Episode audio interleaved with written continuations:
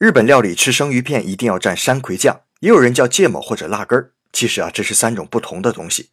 芥末是芥菜花种磨成的黄色的酱，辣根儿是外形像大萝卜一样的土黄色植物。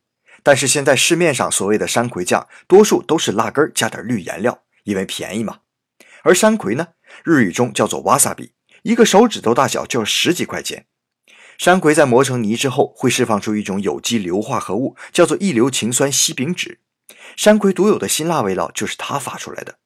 这种异硫氰酸烯丙酯具有很强的杀菌功能，可以杀死生鲜鱼肉中的大肠杆菌。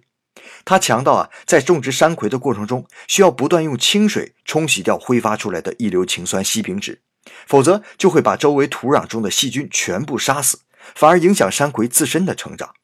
所以山葵多数都是在清水中培养，又称水生山葵。